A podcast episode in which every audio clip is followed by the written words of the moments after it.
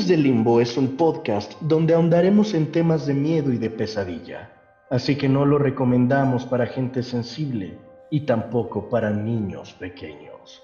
Bienvenidos.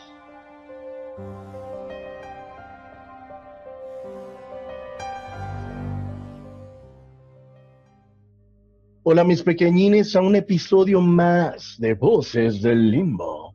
Y estamos como siempre su servidor Carlos Medina. Está con nosotros Jimé Díaz. Hola Jimé. Hola amigos, mucho gusto de verlos. mucho gusto de verlos. Bueno, pues aquí andamos. Qué gusto que nos estén escuchando en otro podcast más de Voces del Limbo. Y también está con nosotros nuestro queridísimo productor, Hiro Murataya. Familia de Voces del Limbo, ¿cómo están? Ahora sí, un gusto estar con ustedes por semanas consecutivas. Bendiciones. Qué gusto estar con ustedes el día de hoy después de varios programas en los que nos hemos enfocado en hablar de criaturas paranormales, lugares malditos, ¿Qué tocará hoy? Seguro están con mucha curiosidad y con mucho miedo. Busquen sus amuletos. Esperemos que para estas alturas de, voces de limbo ya sepan de qué va esto y nosotros siempre pensamos en ustedes primero. Entonces... Venga amigos, tomen sus ajos, restriéguenselos en el cuerpo, pónganselos de collar y métanse en un círculo de sal, porque lo que hoy vamos a ver y a escuchar y a leer y a estudiar va a ser bastante terrorífico.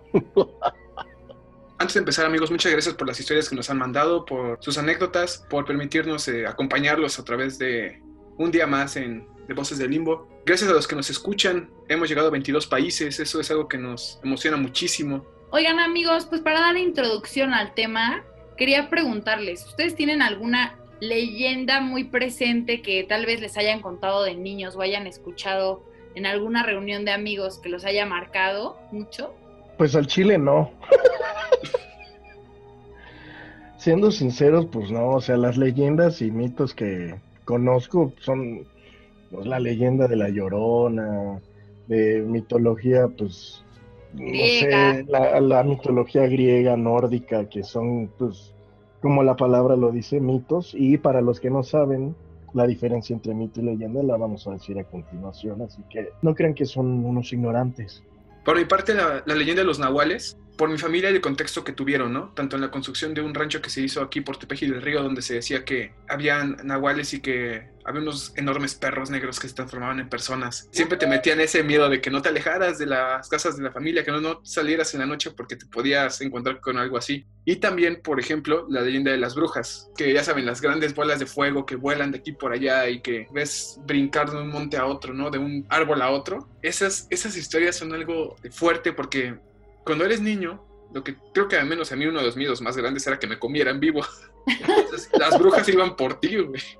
O sea, las brujas iban directamente a, buscarte, a alimentarse de ti, de tu energía, como sea, pero iban por ti. Entonces, en esos, entre moraleja y, leyenda, sí te daban un buen susto. Sí, y además eso de las brujas, después de ver la película de las brujas viejas, o sea, todo lo que relacionaba a brujas cuando éramos chiquitos, sí daba un buen de miedo. La película donde los niños se convertían en ratones. Sí, y ahorita que están diciendo de eso, ya me acordé de una y creo que puede contar como anecdotita, bueno, leyenda, es lo del ropavejero, ¿no? El ropavejero, ¿cómo le pueden decir? Ay, tiene otro nombre, no me acuerdo, pero ahorita se me marcó mucho el ropavejero. El hombre del costal. El hombre del costal, el coco puede ser también. Pero más el ropavejero era así de que, igual como lo de las brujas, ¿no? Si te salías tú solo sin cuidado de un adulto o así, iba a llegar el ropavejero y te iba a llevar. O si te portabas mal en tu cantón, ¿no? ¿Qué pasó, niño? ¿No te quieres comer los brócolis? Tiene el ropavejero y te va a llevarte en su costal de papas. Y ya quién sabe qué te hacía el ropavejero. Volvemos a esa parte, ¿no? Donde es una moraleja, es una historia que tiene dentro de todo una enseñanza. a un niño que no haga esto o lo otro, que no se porte mal. No desobedezcas. Exactamente, entonces... Para educarnos cómo las historias de terror también nos ayudan a, formarnos, ¿no? Como personas. Eso es algo increíble. Bueno, a mí siempre me ha gustado esa parte. Está feo, ¿no? Que, que metan el miedo para que te Sí. eduques. así, Es como si una no te portas bien, un cabrón va a venir y te va a llevar en su costal. O las brujas van a venir y se te van a comer. No, no me rompas el orto, vives traumado. Y así hemos vivido traumados todos. Pero bueno, también, como niños latinos somos bien latosos, entonces también había, necesitaban una forma de hacernos entrar en razón porque Eso sí. está grueso. Sí, está grueso. Pues miren, a mí dos leyendas que, que me marcaron, sobre todo porque, pues, decimos, son dos de mis películas favoritas, pero son leyendas, son películas inspiradas en leyendas reales. La primera es la del jinete sin cabeza. ¿Sí vieron esa película? Por su pollo que sí. Claro que sí, un clásico. Un clásico con esa leyenda y mi favorita, la película de Sweeney Todd, el, bar- el barbero asesino de la calle Fleet. Fleet Street. Sweeney Todd también me gustó un buen. Oye, qué raro que te gustan tantas películas de el mismo actor y el mismo director. Ah, claro, claro, no lo había, no lo había, este, es cierto. Esas son, esas, esas son leyendas que están entre que si son pura leyenda o si son verdad. Sweeney Todd sí está, sí se debate entre la verdad y la mentira. Bueno, no la mentira, sino que el rumor, ¿no? Que este hombre que un juez se enamora de su mujer y lo manda a encerrar a la prisión de esa época, que era lo peor y los torturaban y todo. Y entonces años después él regresa en la búsqueda de su mujer y su hija y ya no las encuentra. Y entonces se casa con esta mujer, Mrs. Lovett, y mm, empieza a matar gente en venganza y la señora los hace pais. El objetivo de, de Sweeney Todd es matar al juez que lo, que lo mandó a la prisión eh, y por eso empieza a matar gente hasta que ya mata al juez porque descubre que tiene secuestrada a su hija. Es una leyenda, es, es inglesa, salió la película, pero me acuerdo que busqué si era algo real o no y se debate entre que sí, que no. Sí, esa está más creíble, ¿no? Como que la de Jinete sin cabeza. Pero ya ves que también, aparte las calles de Londres se prestan para muchas leyendas, incluyendo una tan real como este Jack el Destripador, ¿no? Hablando de asesinos. Hablando de asesinos, ay, Y así por todo el mundo hay un montón de leyendas y de mitos súper locochones. Y en este episodio vamos a ver unos cuantos ejemplos en diferentes partes del mundo. ¿Les parece bien que vayamos a por ello, amigos?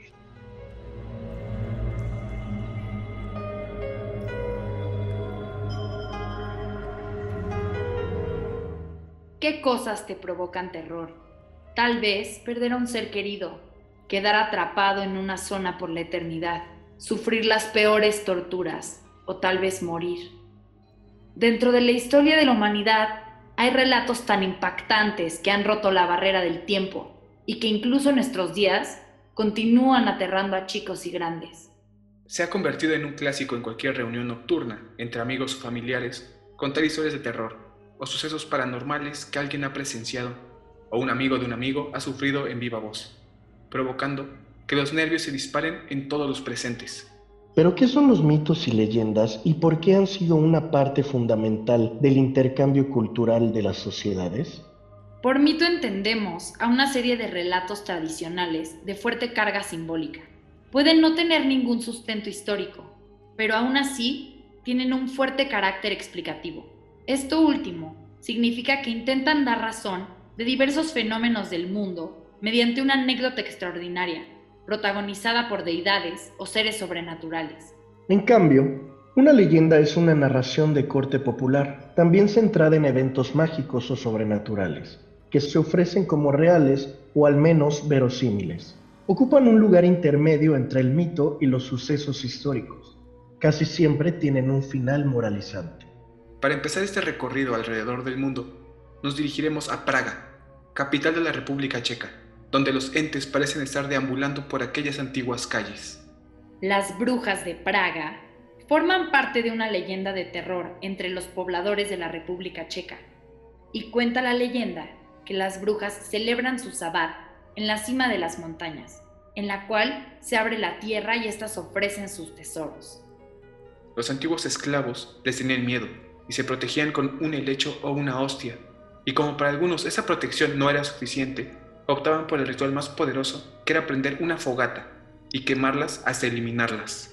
Ante la creencia en las brujas de Praga, los checos realizan una fiesta el 30 de abril en la tradicional noche de la quema de brujas.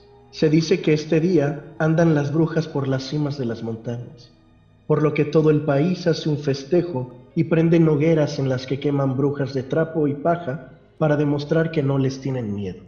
Esta velada se le conoce como la noche de San Felipe y de Santiago.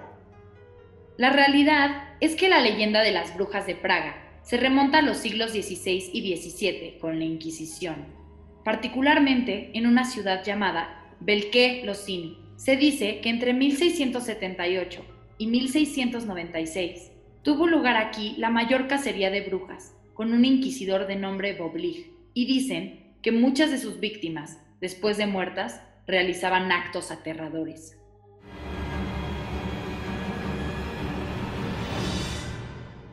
Chelakovice es una pequeña ciudad medieval amurallada ubicada a 25 kilómetros de Praga. Sus pobladores vivieron con la creencia sobre la existencia de vampiros. Se dice que gracias a la reconstrucción que sufrió en el siglo XX, despertó la curiosidad de arqueólogos por los restos encontrados en la era paleolítica y de la cultura medieval. Por lo que en 1997, un arqueólogo de nombre Jaroslav Spacek descubrió un cementerio exclusivo de vampiros. Lo que encontró fueron 14 tumbas con personas enterradas acusadas de vampirismo. Los esqueletos tenían crucifijos en sus ataúdes, estaban amarrados boca abajo y algunos les habían cortado la cabeza. Uno de los casos más espeluznantes es que algunos de estos vampiros tenían el cráneo con un clavo de hierro enterrado, otros la estaca en el corazón y uno más tenía un cuchillo clavado en la boca. Dice el arqueólogo que esto fue para evitar una mordedura a quien lo sacrificó. Se dice que estos vampiros datan aproximadamente del siglo X u XI. En 2010, en un municipio de República Checa, llamado Radek nad Nisú, se encontró el esqueleto de un presunto vampiro al que nombraron Tobías. El arqueólogo Brestovansky, investigador de este caso, señala que el entierro tenía las siguientes características. El esqueleto no estaba dentro del cementerio, sino a un metro de la barda, enterrado a tan solo 25 centímetros de la tierra y boca abajo. Tanto piernas como brazos tenían piedras encima, para que no escapara en caso de resucitar. Tenía monedas cerca de la mano, algo raro para esa época, y a través de estas se determinó que el hombre fue asesinado en el siglo XIV. Con estas historias nos alejamos de República Checa, para continuar nuestro recorrido por leyendas aterradoras.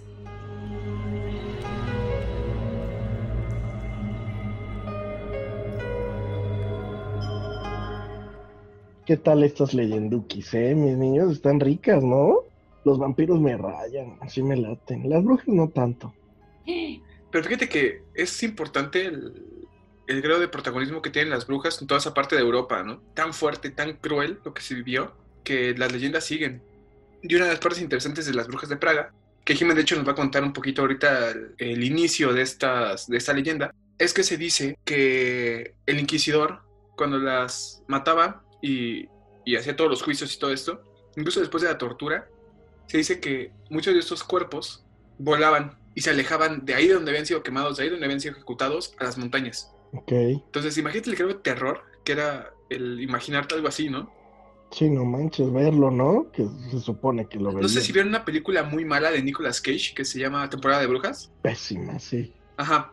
No la vi. ¿Se acuerdan de... Bueno, tú, Carlos, ¿se acuerdas de esa parte cuando cuelgan a las brujas y la bruja eh, como que sale del agua. Sí, sí. Algo así, es lo que cuenta la leyenda en esa, en esa parte del mundo. Ok, que es como su descanso, ¿no? Después de matarlas se van para las montañas como a ya descansar, ¿no? No, a robar niños, a seguir haciendo ¡Ah, la aquelarres y demás. A vengarse. Sí, a vengarse justamente. A vengarse. Qué miedo, el no poder verlo y que de repente te llegara y slack it, pero es que además yo siento que solamente hablar de este tipo de, estas partes del mundo, o sea, como Praga, yo nada más me imagino Praga y me imagino bruma, me imagino, me imagino mitos, me imagino leyendas, me imagino vampiros. Entonces creo que es un destino como súper interesante, que justo oculta todo este misticismo y de miedo. Yo tú también amo, amo esto de vampiros y brujas. Me encantan ese tipo de criaturas. ¿Cómo surge toda esta leyenda de las brujas? Todo comenzó, como siempre, es una injusticia, es una injusticia para las mujeres de la época, porque todo comenzó porque una indigente de nombre Marina Shunaba se robó una hostia durante una misa porque tenía la creencia de que con esa podía curar a una vaca que, que no daba leche cuando la ordeñaban. Y entonces la condesa de esa época, Angelia de Gale, cuando se dio cuenta del robo, llamó a Boblik, que es el que decíamos que era el inquisidor de la región, para que condenara a la mendiga y la, la torturaron con aplastándole los pulgares y este hasta que la hicieran confesar que era bruja. Pero pues en realidad no era. O sea, ¿quién volvemos a lo mismo de esta parte como del machismo y de que, digo, aquí en esta parte de la, del que habla como de la Inquisición, eh, pues todo lo que era extraño para la religión de ese momento, todo lo que era algo diferente, lo veían como hechicería o como, que estaban este, relacionados con el diablo. Entonces empezaron a decir que esta niña este, era bruja y que por eso se había curado la vaca. y entonces empezaron con esta cacería de brujas. Empezó con esta mujercita. O sea, ella tuvo que decir que sí, que era bruja y además tuvo que decir que un demonio le dijo que si se robaba la hostia le iba a curar a la vaca, ¿no? Energía tan negativa se puede quedar ahí, como habíamos este, mencionado en lugares embrujados. Entonces imagínense todo ese sufrimiento y todo ese grado de dolor deambulando por las calles de Praga, ¿no? Buscando venganza. Exacto, todo rodea, todo, todo esto me impacta porque siempre todo viene de lo mismo, o sea, las injusticias, este, nos trae este tipo de entes mitos, de leyendas que dice todos vienen por venganza, todos vienen a buscar justicia. Sí, aparte esa gente que, como dice, no murió feo y aparte por una estupidez, porque la gente no puede explicar lo que está pasando y entonces tienen que echarle la culpa a alguien. Eso está terrible. Y vamos también ahorita con eso de los vampiros en... ¿Cómo se llama el lugarcito? Tiene el, el, nombre difícil. Chelakovich. Chelakovich, ese, ¿no? Y ahí también el, cementerio exclusivo de vampiros que encontraron está del nabo, porque seguramente no eran vampiros. O sea, en una de las tumbas, en una de las más, el esquel de los esqueletos más que encontraron más brutalmente, pues deshecho, como le quieren decir, lo encontraron todo mal, el esqueletito. Tenía indicios, dice el arqueólogo este que los encontró, que tenía indicios de como una joroba, una malformación en la espalda, que yo creo que eso dio pie a que dijeran, ah, no, este cabrón está chuequito y es vampiro. Vete al rabo y lo matan y aparte mal pedo, con una estaca en el corazón, con un clavo en la memela, gacho. o sea, y el pobre hombre tal vez nada más era un jorobadín y de ahí se agarraron y, ah, pues está feito, es vampiro, de ahí se agarraban para este, eliminar o ahí que decían toda la ignorancia, ¿no? Claro, es ignorancia totalmente. Esa parte de decir es diferente a mí, es necesario destruirlo, ¿no? Porque algo malo tiene, porque el diablo lo está castigando, porque, bueno, por algo, ¿no? No sabemos cómo hayan sido estas personas, tal vez eran asesinos. Sí, tal, vez, eran, personas, exacto, tal vez eran personas que bebían sangre este, de alguna manera, ¿no? no sé, tal vez eran un asesino de la época, mató a dos personas, eh, se tomaba la sangre, lo atraparon y por eso es que le clavaron el cuchillo en la boca, no sé, muchas cosas, ¿no? Pueden haber pasado. Lo interesante es que sea un, cementerio como tal. Exclusivo. Exclusivo para, gente de vampirismo, exactamente. Está chido. está, está cool. Oye, y nos topamos otra vez con este fenómeno que, en el que hablamos en el capítulo de los zombies, donde enterraban a las personas con, pie, con piedras encima para que no se levantaran. Y volteados boca abajo y así para que, pues, si revivían, se la pelaran. Y así como en estos lugares hay más lugares con otro tipo de leyendas y otros mitos también bien chidos.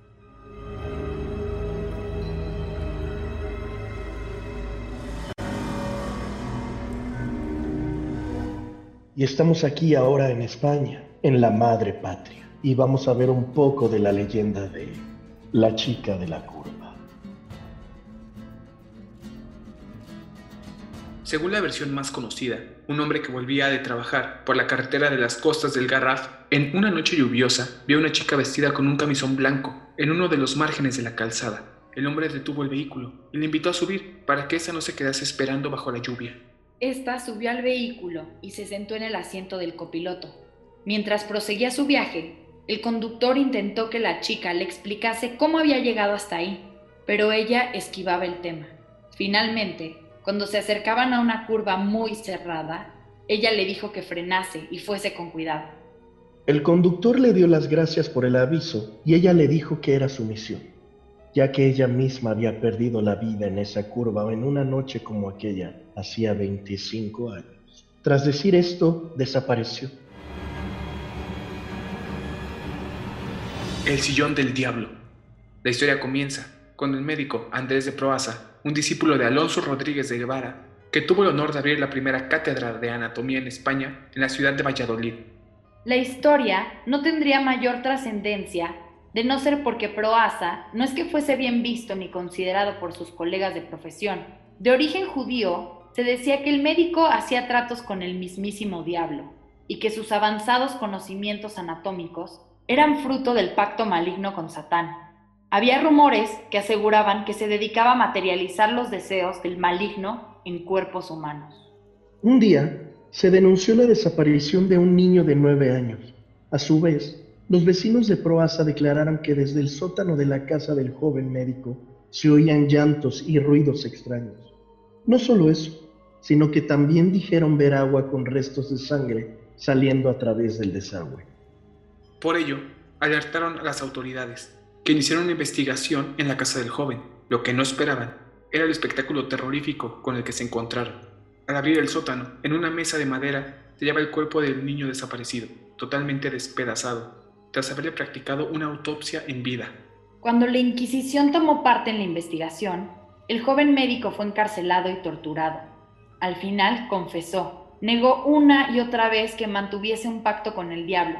Sí declaró que lo más cerca que había estado de la magia negra era por la posesión de una silla que estaba en su escritorio, en la que se sentaba a escribir sus ideas y notas de las autopsias que realizaba a todo ser vivo que cazaba.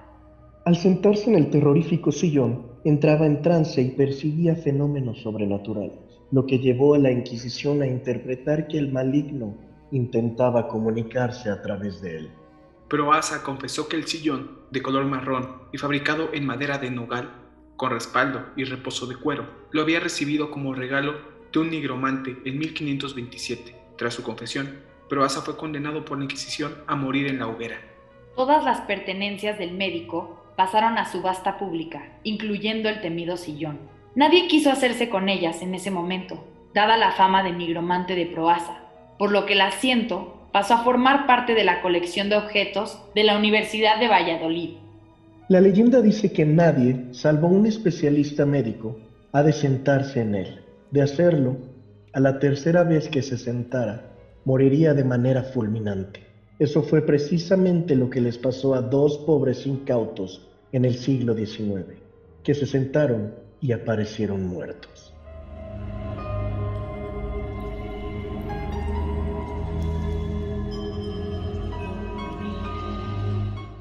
Oye, no, ya fuera de, cotorreo, güey.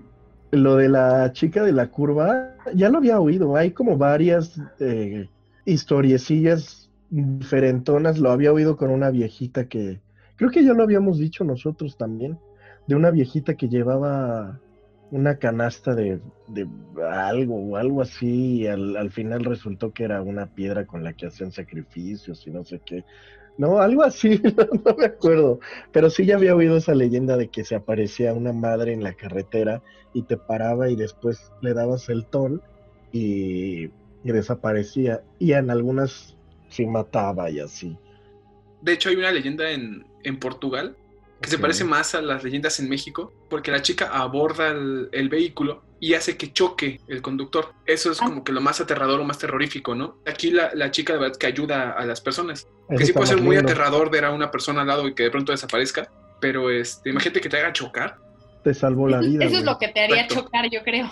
Sí, yo creo que ya, sí. ya vas bien lento, desaparece y ¡slack Le metes el pedal. Pero imagínate pueden ser personas actuando, pueden ser videos trucados, lo que sea, Ajá. pero que van pasando el carro y ve una persona parada, vestida de Sí. blanco y como sea, sí te da algo, o sea, Y pues sí, claro. Sí, sí, justo ha inspirado eso a muchos cortometrajes. Pero de hecho hay uno de esos que dice que, jus- que son hechos, que es real, que se les para una persona enfrente y que luego la, la dejan subirse al coche, ¿no? Y de repente desaparece. Sí, hay varios cortometrajes así en YouTube, búsquenlos. En YouTube. Ajá. También acá en México hay una leyenda, la persona no hace que choquen.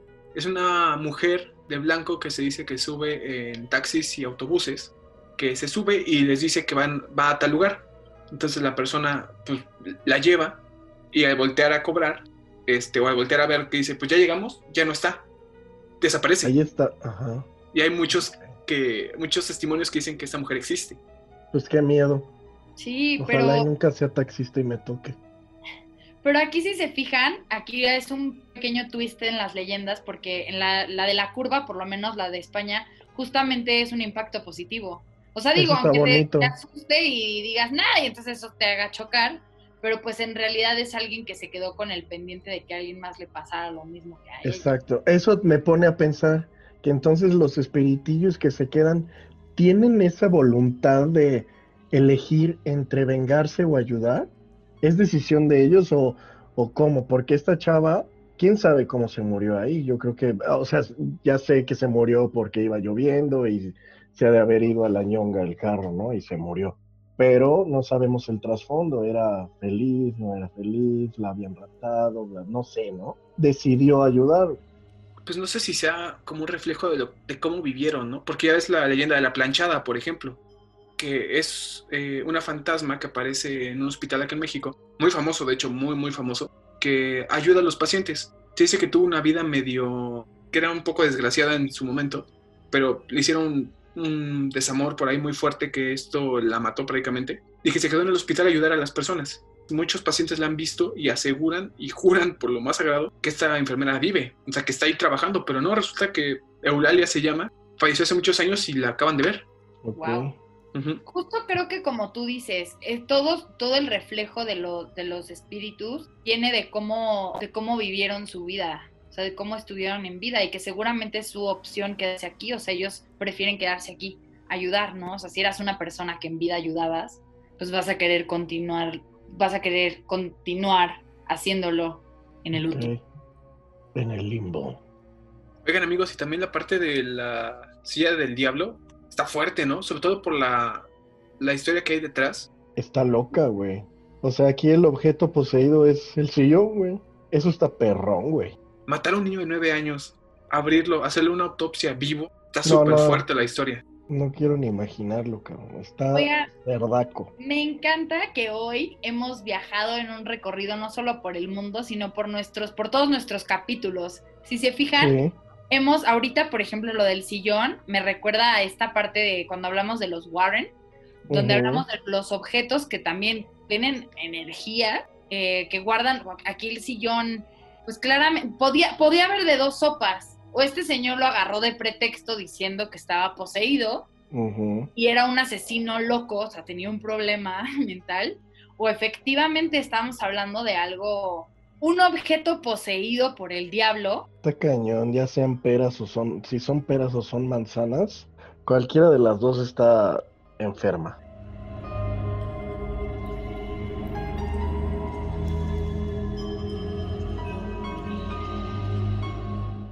Nuestro siguiente destino es un país especializado en historia de terror. Ahora nos encontramos en Japón.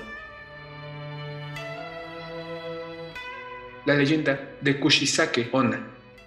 Cuenta la historia de una mujer japonesa que era amada por todos debido a su increíble belleza. Tenía a muchos pretendientes, pero eligió como su esposo a un samurái. Cuando él tuvo que ir a la guerra, ella enfrentó la soledad y después de un tiempo comenzó a tener aventuras con los pretendientes que la visitaban.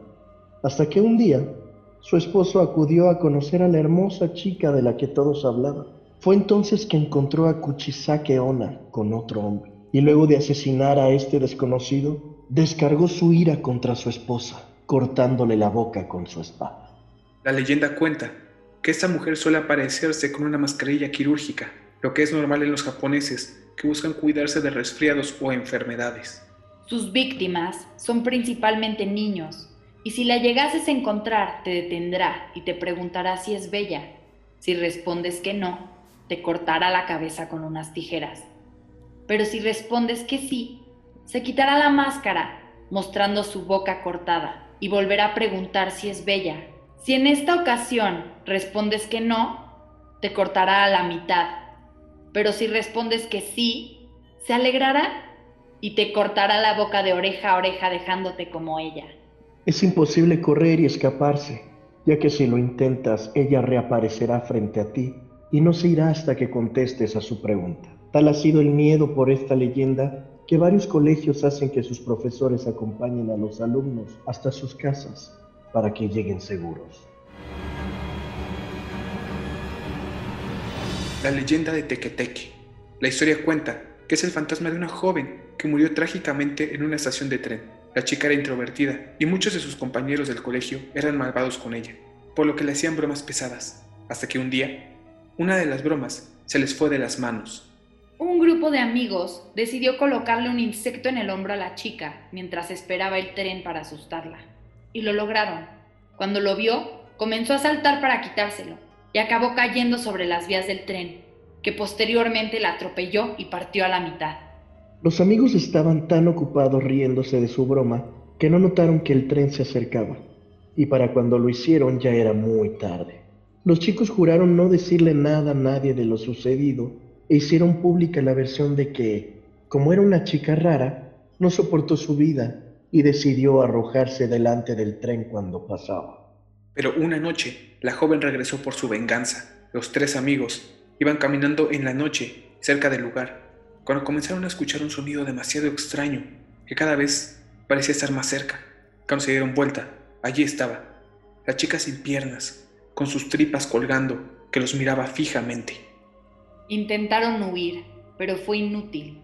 El fantasma se dispuso a cortarlos por la mitad a los tres amigos con una guadaña, y de esa forma dejarlos en las mismas condiciones. Desde entonces, el fantasma Tequeteque ronda las estaciones de tren en busca de nuevas víctimas para satisfacer su necesidad de venganza. En todos los países parece que hay historias de ultratumba, relatos que nos hacen sentir que las ánimas y que los seres humanos nos encontramos en un mismo plano.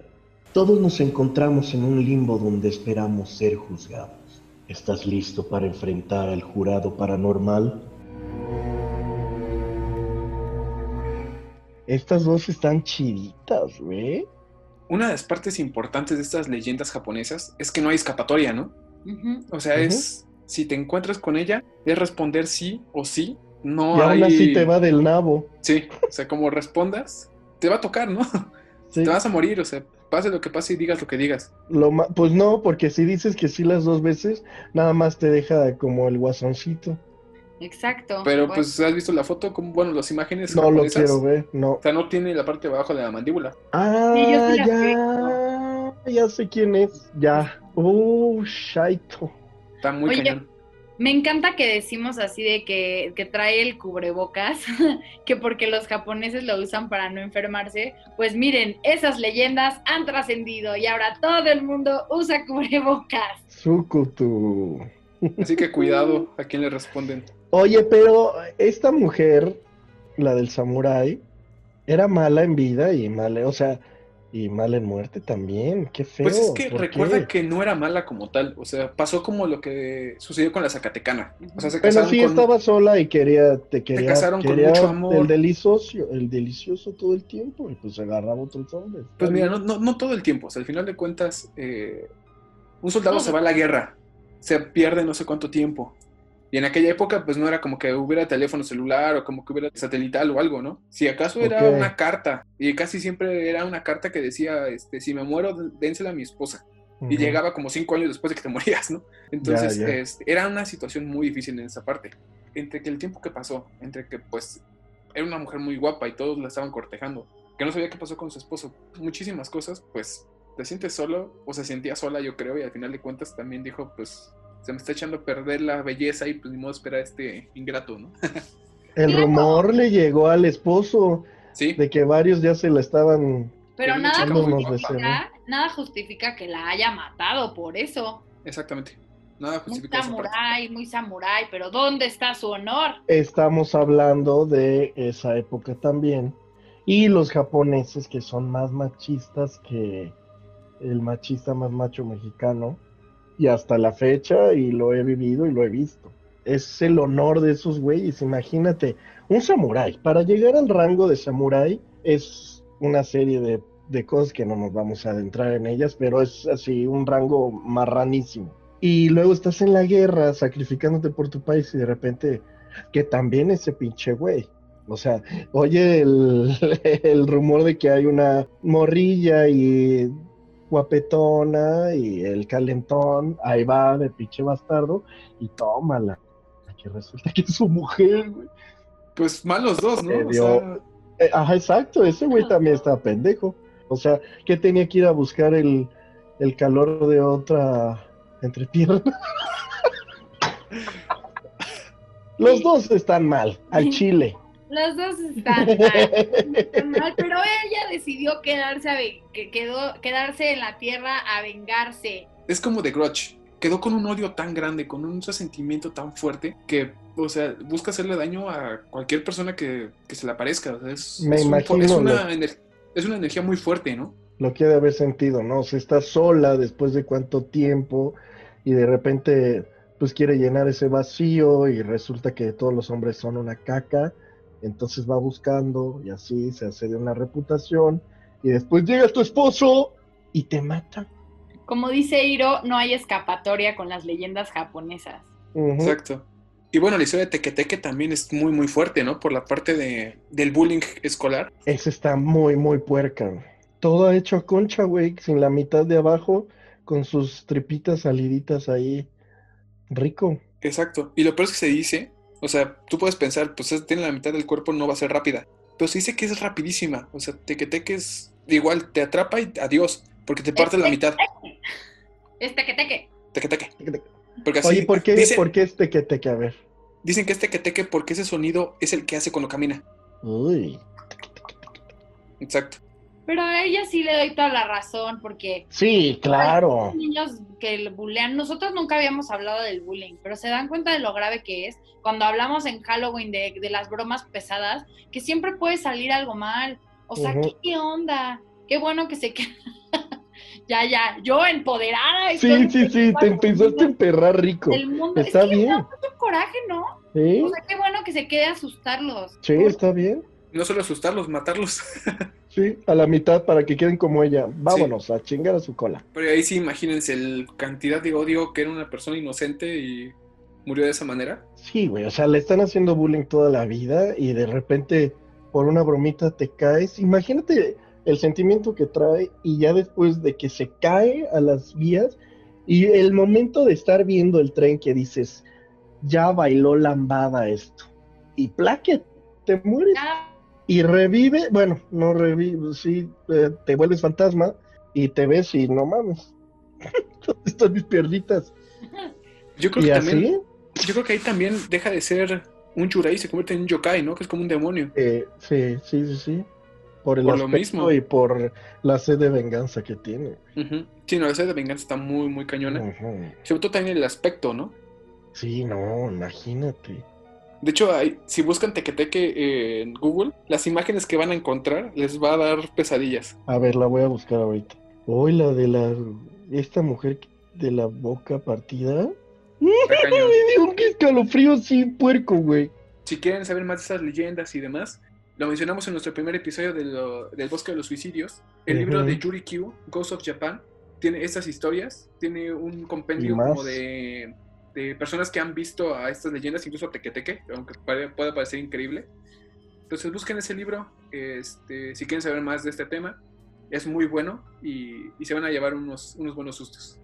Sí, oigan, pero qué interesante que de todo este viaje por el mundo, ¿cómo es, cómo es, es posible que teniendo culturas tan diferentes y tradiciones tan distintas y mentalidades completamente diferentes? ¿Cómo conectamos, no? O sea, las diferentes leyendas nos hacen sentido aquí igual que alguien en Japón o que en Praga. Pues sí, es que el miedo es universal. Sí. Y la venganza y la injusticia y el bullying. El bullying. Ese sí es de todos Yo lados. tengo, yo tengo mis, eh, mis, mis opiniones sobre el bullying, ¿eh? Pero ya será tema para otro episodio. Oigan, Chavisa, ¿se acuerdan que la vez pasada, el otro episodio, tuvimos nuestro nuevo, nuestra nueva sección de historias que nos cuenta la gente? Pues la Sí, gente amigos. tuvo bastante buena Aceptación, buena participación. aceptación y ha participado chido y les tenemos unas cuantas historiecitas, no sé si quieran que se las leamos, se las contamos. ¿Cómo ven mis niños? Y mis niños hermosos, mis pequeñines, vamos a comenzar con esta sección de nuevo, gracias a los que se abrieron y compartieron con nosotros. Y pues la primera historia es una historia bonita, que es paranormal, pero no da miedo y está bastante cool. ¿Sale? Hola, voces del limbo. Mi nombre es Lourdes y les quiero contar esta historia. En 1985 hubo un gran terremoto en la Ciudad de México. Mucha gente perdió la vida, entre ellos Ana, Anita de cariño. Estaba en su departamento en la unidad habitacional Juárez cuando este colapsó de tal manera que su cuerpo fue encontrado lejos de ahí. Anita era amiga de la familia, la quisimos y nos quiso mucho. Era más amiga de mi hermana, por lo que para mí fue sorprendente recibir su visita. Pasó el tiempo, me casé y tuve la bendición de tener una hermosa hija. Un día, mientras la bebita dormía en su Moisés, aproveché el momento para descansar junto a ella. Era un día caluroso de mayo, cuando de pronto empezó a entrar un viento helado que hacía volar las delgadas cortinas de la ventana y también del Moisés. Cuando me percaté del frío y del viento, titiritaba y echaba vapor por la boca, y ahí estaba Anita, parada junto al Moisés, agachada, viendo a Lorenita. Yo estaba paralizada entre el frío y el miedo, y ella solo me dijo, no te asustes, solo quería conocer a tu bebita. Y se desvaneció, y dejó de hacer frío y viento. La bebita siguió dormida, y fue tan agradable la visita que no sentí ningún temor, ni fue algo que me dejara miedos o malos recuerdos. Qué bonita historia, Luli, muchas gracias por compartirla. Eso está cool para hacernos recapacitar y decir, no todo lo paranormal está, está feo. Hay cosas bonitas como lo de Anita, que visitó a Lorenita, y está muy bonita. Muchísimas gracias y gracias por, por, por el tiempo tomado. Sí, Muchas está gracias muy por cool. Muchas gracias por esa experiencia, de verdad. Y bueno, ahora les voy a contar esta anécdota de el piloto Miguel. Hola, voces del limbo, siempre escucho su programa. Me llamo Miguel y pues les platico el primero fue en este hotel. Llegué muy cansado del vuelo. El cuarto era muy chico y el colchón de la cama era muy alto y suave. Me lavé los dientes y me cambié para dormirme. Apagué todo y me estaba durmiendo cuando yo, acostado de lado, Sentí como se sumía el colchón en mi espalda, como si alguien se hubiera sentado. Traté de encender la lámpara, pero de la desesperación tiré todo lo del buró, hasta que encontré la lámpara y la encendí. Busqué en todo el cuarto y no había nadie, y la puerta va con seguro. Después me tardé en dormir. En ese mismo hotel, Palmer House, que es un hotel muy antiguo y muy bonito, del tamaño de una cuadra, tan conocido en Chicago que ahí se hospedaba Al Capone. Llegué a medianoche y era invierno, obvio estaba nevando. Me quité el abrigo con todo y mi saco. Abrí el closet, encendí la luz, que era de la clásica cadenita que jalas hacia abajo y se enciende el foco. Colgué la ropa para el siguiente día. Me acosté para dormir y ya casi dormido, escuché un ruidito, clic. Sin moverme, abrí los ojos y se veía la luz a través del marco de la puerta del closet. Encendí la lámpara y revisé el closet. Apagué y encendí varias veces la luz para ver si se quedaba mal jalada la cadena, pero realmente se necesitaba jalar con fuerza para que se encendiera o apagara. La apagué y no podía dormir, esperando a ver si volvía a prenderse. Ese día dormí poco, pero ya no pasó nada más. Está muy cañón. Es que los sobrecargos pilotos que estamos en tantos hoteles, cada día diferente, nos exponemos a un montón de energías. Imagínate todas las, las personas que han estado en las habitaciones, las cosas que no se harán en las habitaciones y que se harán. O sea, está cañón, está muy cañón. Y muchas gracias al piloto Miguel por compartirnos estas anécdotas. Qué feo haber eso, pero muchas gracias por compartirlas. Además, hablando de una persona como Al Capone, ¿no? Que estuvo en ese, en ese hotel, entonces. Aparte. Es, es una persona que ya tenía mucha vibración energética negativa que, que pues, traía lo suyo. Muchas gracias Oigan, por esa Oigan, los hoteles también son lugares que yo creo que, que en algún momento sería divertido hablar de, pues hay muchos hoteles malditos, pues sí, por lo mismo que dice Carlos, de toda la energía que, llega a estar ahí. Muchas gracias, piloto Miguel, por compartirnos estas anécdotas y lamentamos mucho que no hayas podido dormir. Sabemos que lo necesitabas para tu trabajo. Muchas gracias a todos por habernos compartido sus historias, mis pequeñines. Estuvieron muy bonitas y esperamos que sigan compartiéndonos más más de sus vivencias, de sus experiencias, de sus leyendas, de los mitos que tienen entre sus familiares, cosas cool que quieran compartirnos. Adelante. Este es su espacio y gracias a ustedes hay voces del limbo. Sí, síganos escuchando y también cuéntenos qué les gustaría, qué les gustaría escuchar en este próximo año, qué temas les gustaría saber, ahondar en temas sobrenaturales y de pesadilla, qué, curiosidades les gustaría saber. Y pues síganos en nuestras redes sociales. Instagram estamos como arroba voces.del.limbo y no tengan pena, comenten, mándenos DM. y pues gracias por escuchar este programa, esperemos que lo hayan disfrutado. Gracias mis pequeñines, hasta la próxima.